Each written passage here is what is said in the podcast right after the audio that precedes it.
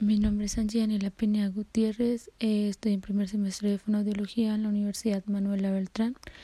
Les vengo a hablar de qué es la inteligencia emocional y bueno, para esto empecemos con la primera pregunta que dice así, ¿cuál es el impacto de la inteligencia emocional en ámbitos familiares, académicos y laborales? Entonces, en un ámbito laboral permite que los trabajadores conozcan mejor sus emociones. Esto les permitirá reconocer su comportamiento ante cualquier emoción y ayudará a manejar mejor las situaciones que se les presenten. Por otro lado, les será más fácil reconocer las emociones de sus clientes y sus compañeros de trabajo. Esto les facilitará su proceso laboral. En el ámbito escolar, la inteligencia emocional permite a los estudiantes tener un buen control de sus sentimientos. Por lo tanto, podemos identificar dos tipos de estudiantes, uno que tiene baja inteligencia emocional y otro que tiene una moderada o alta. Es así como podemos comprender que cada uno se desempeñará de diferente manera en un ámbito de estudio, por lo que se puede decir que uno será más aplicado que el otro. Por esta razón se debe mirar qué tipo de emociones tienen los estudiantes, ya que las emociones negativas obstruyen su su aprendizaje. En el ámbito familiar, a veces mostrar tus emociones puede ser algo difícil, ya que nos enseñaron que algunas emociones no están bien y no nos permiten desarrollarlas, por lo que se opta a retenerlas por miedo a ser juzgado. Por lo tanto, en las familias debería ser mejorado en este espacio para que tanto como padres e hijos puedan lograr identificar sus emociones y por qué razón son causadas dichas emociones. Así aprenderán a manejarlas y controlarlas, y ya no habrá necesidad de ocultar las emociones. El segundo punto, repertorios emocionales, dice así. El repertorio emocional es como un niño identifica sus emociones, el por qué las siente y con qué las relaciona. Por ejemplo, un niño se cae y empieza a llorar. En ese momento podrá identificar frustración y después se da cuenta que su y después se da cuenta que su papá le está frunciendo el ceño. Él le relacionará esto como algo malo, o sea, una emoción negativa, y cada vez que su papá le frunce el ceño, él entenderá como si estuviera haciendo algo malo y dejará de hacerlo. Esta es la manera con la que relacionamos todo, comida, placer, relaciones, etc.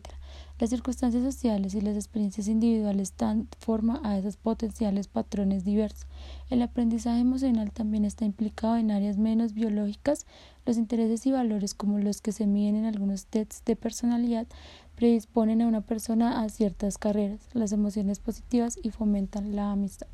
Por otro lado, el perjuicio social contra las minorías incluye el aprendizaje de emociones negativas contra ellas.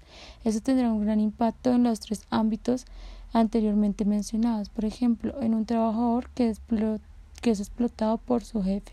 Sus emociones hacia él serán negativas, por lo que rendirá menos en el trabajo.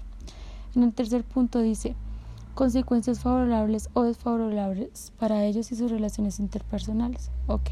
Entonces, en el ámbito laboral, eh, una de estas emociones podría ser la rabia, y esta emoción para una persona que trabaja puede ser desfavorable, ya que no lo dejará progresar, ya que le podrá ocasionar episodios de estrés y esto lo llevará a ser propenso a sufrir diversas enfermedades. Por lo tanto, deberá aprender cómo manejar y controlar dicha emoción. En el ámbito escolar, una de las emociones podría ser la tristeza. Esta emoción para un estudiante puede ser causada por varias cosas o ocasiones, por ejemplo, perder un examen muy importante que lo llevará a perder una materia. Esto podrá causar temor, preocupación y confusión para su siguiente examen. Por lo tanto, se debe tener un mejor conocimiento de lo que pasó en dicho examen y para el próximo estar más relajado. Esto le ayudará en un proceso exitoso en, el siguiente examen, así que es una emoción desfavorable. En el ámbito familiar, una de las emociones podría ser el temor. Esta emoción puede llegar a ser muy desfavorable para una familia. Por ejemplo, la familia que sufre maltrato intrafamiliar de parte del padre hacia el resto de sus integrantes creará un temor intenso, ya que no saben cómo salir de esta situación y ponerle un fin.